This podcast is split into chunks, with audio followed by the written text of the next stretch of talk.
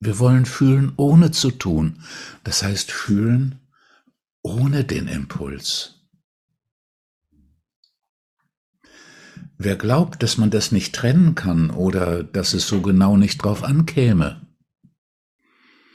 der kann an das kleine Kind denken, das wütend ist und die Puppe gegen die Wand haut, bis sie völlig zerstört ist.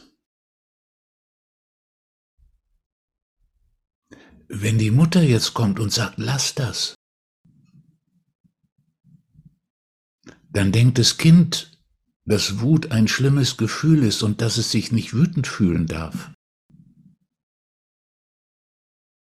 Aber die Mutter müsste sagen, du hast ein Recht, wütend zu sein. Vielleicht verstehe ich im Augenblick deine Wut, aber du hast ein Recht, dich wütend zu fühlen, selbst wenn ich es nicht verstehen würde. Aber es ist etwas anderes, jeden Tag deine neue Puppe kaputt zu machen. Dass das Kind diesen Unterschied lernt und nicht glaubt, das Gefühl wäre verboten oder schlecht oder schlimm.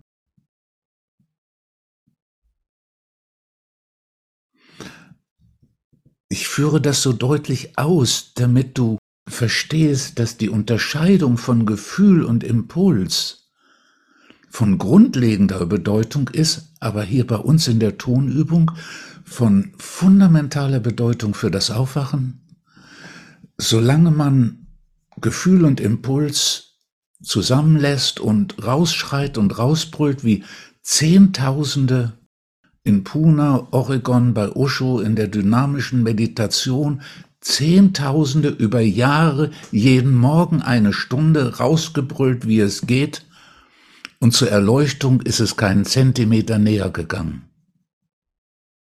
Kann es auch nicht, weil Erleuchtung bedeutet, in den vollständigen Zustand des Nichttuns zu kommen.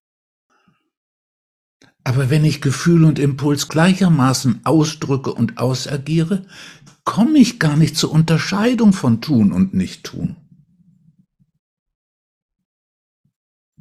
Es ist evident. Es ist absolut klar. Es ist unzweifelhaft offensichtlich. Da gibt's kein Ja, das ist dann der erste Schritt, ja, aber irgendwann.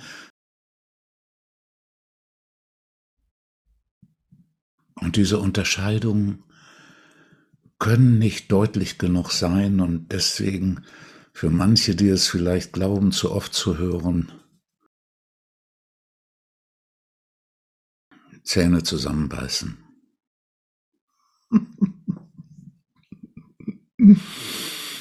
Ausatmen. Aus dem Gehörten das nehmen, was für dich gerade wichtig ist.